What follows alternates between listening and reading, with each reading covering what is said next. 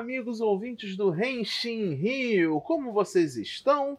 Aqui quem fala com vocês é o Wilson e estamos aqui para mais um episódio do Renshin Rio Time, onde vamos comentar os episódios da semana de Kira Major e Kamen Rider Seiba.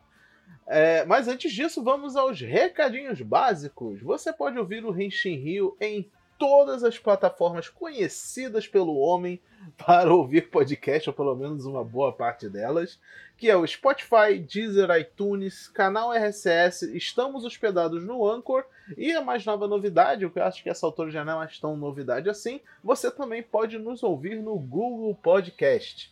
É de suma importância que você nos siga nas nossas redes sociais para ficar sempre informado não só do que acontece no mundo do Tokusatsu, como também ficar informado de quando lançarmos episódios novos do nosso podcast. Em todas as redes sociais é arroba Rio, seja no Twitter, Instagram ou Facebook. E eu também lhe convido a estar entrando no nosso grupo do Discord do Renshin Rio, uma comunidade muito legal, cheio de fãs de Tokusatsu, onde a gente está falando sobre isso o dia todo, o tempo inteiro. Temos aí mais de 200 pessoas até o momento que esse episódio aqui é gravado. Só gente boa, tranquila, um monte de amigo. A gente de vez em quando assiste o Tokusatsu junto, às vezes, às vezes a gente junta para jogar um Among Us. É bem legal. Fica aqui o convite. E o link para o nosso Discord está sempre atrelado aos nossos posts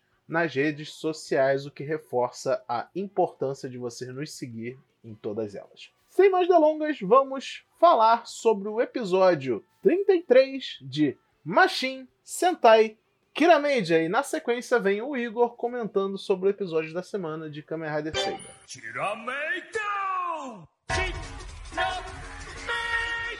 Olha, eu demorei até um pouco para gravar esse Henshin Rio Time, porque eu fiquei realmente muito chocado com o episódio dessa semana. De um jeito bom. Geralmente eu gravo o Henshin Rio Time. Eu acabo de ver o episódio, eu, eu vou gravar o Henshin Rio Time, sabe? O máximo que eu faço é tipo dar um tempinho para absorver as informações e tal, uma horinha, duas horinhas depois eu pego e gravo. Mas esse eu tô gravando, sei lá, uns três dias depois que eu vi o episódio, porque, nossa, é, foi, foi muito impactante esse episódio. Ah, vamos lá. Ele foi uma continuação direta do episódio anterior, né? Pra, vamos recapitular um rapidinho o que, que houve. A Sayo ela foi sequestrada pelo Yudona. Uh, os Yodons estavam fazendo um plano de dominação mundial usando uma semente das trevas que ia transformar a Terra em um ambiente mais propício para os vilões viverem. E, por fim, tivemos o retorno do Garza com um Master Plan para vencer os Kiramagers, e esse plano consistia em tirar o Rei Oradin da jogada.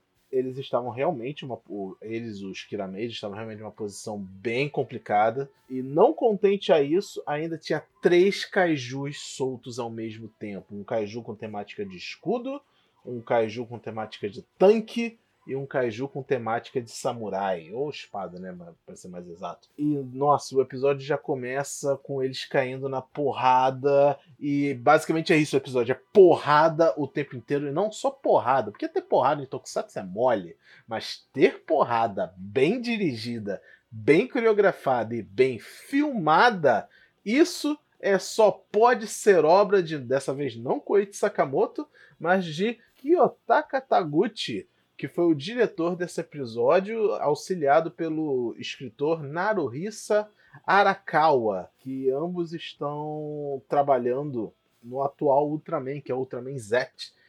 E ele trouxe toda essa experiência de Ultraman, porque não só com Ultraman Z, eles já trabalharam com muitos outros Ultramans anteriormente. Então ele trouxe toda essa estética de combate de Ultraman, que é plano pequeno contra plano grande. E ficou lindo, gente, a cena dos mechas brigando com os Kaiju, enquanto alguns Kirameja estão no chão lutando com, com os Minions. Nossa, é, foi, foi um negócio que eu fiquei boquiaberto. A cena que a espada voa do Kaiju Samurai e cai no meio da batalha, assim, eles continuam e tal. A câmera girando de um jeito especial ali para pegar tudo que tá acontecendo ao mesmo tempo, tipo batalha campal. Nossa, foi de tirar o fôlego. Ai, ai. É, além disso, a gente teve algumas outras informações, algumas que a gente meio que já conhecidas, mas já foram reforçadas, como por exemplo, o Juro, ele está diretamente conectado com o Rei Oradin mentalmente. Então eles, eu entendi que eles são meio que uma mesma entidade ou algo assim, porque o estilo de comunicação livre deles deu a entender isso e ao mesmo tempo me fez questionar qual a necessidade do, do power-up lá do arco e flecha, porque, tipo, se o Juro tá podendo sempre se comunicar com o Rei Oradin, por que, que eles precisam do arco e flecha para chamar o Rei Oradin, sabe?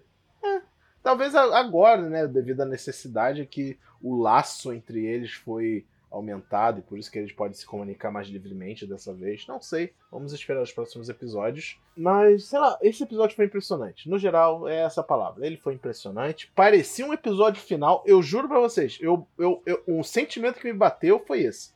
Eu estou assistindo o último episódio de Kira Media.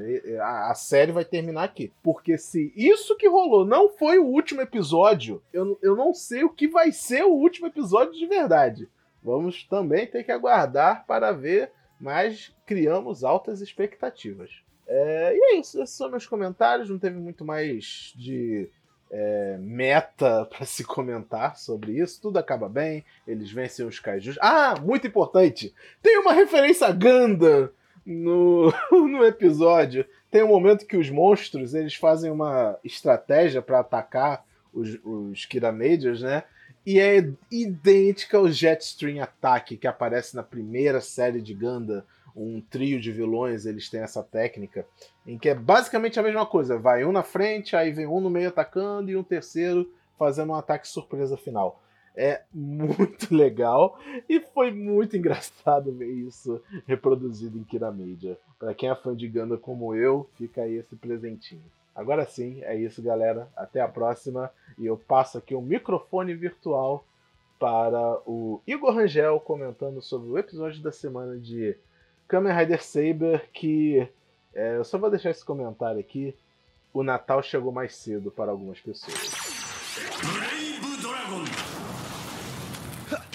Galera, Igor na área, Rede Time, Kamen Rider Saber número 12. Olha, esse episódio foi não foi tão. Ele foi impactante em boa parte, mas ele na parte que eu mais esperava, ele não foi tão grande, né? Tomo finalmente recupera a memória, tudo que ele lembra da promessa dele com a Luna e o Kento de nunca ficarem sozinhos.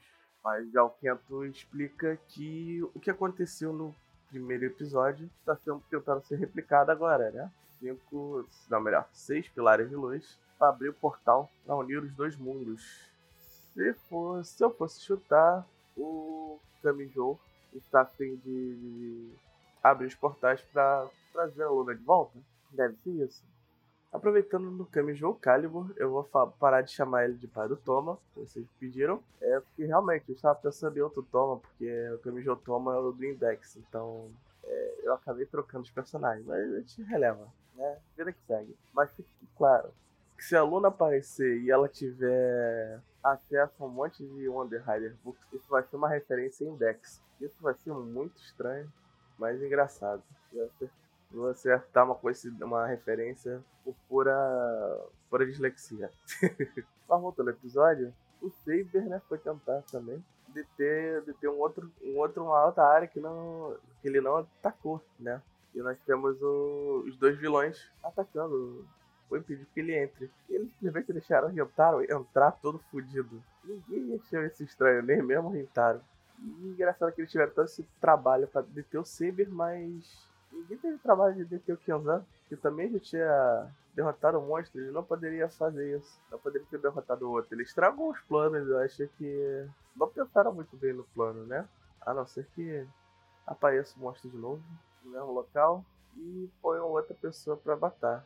Não, né? Porque até mesmo, até mesmo o Calibur poderia ter feito isso, né? Creio eu. E chegamos no fim do episódio, nós temos um grande embate. Kento versus Calibur.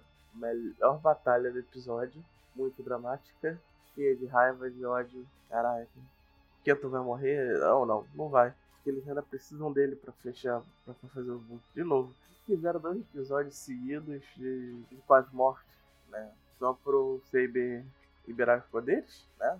Logo após a, a batalha, nós vemos a chegada do Tassel e o cara que estava em Avalon, eu chutaria que ele se chama Lancelot. Tem gente chutando que pode ser o Merlin. Eu ainda acho que vai ser Lancelot pelo simples fato dele ser o assistente, né? Já que o, o Wonderbook era o King of Arthur e não assistente, né? A gente ainda não está lidando com magia, está lidando com espadas, então o Lancelot se encaixa melhor. Enfim, esse é o episódio da semana. Até semana que vem.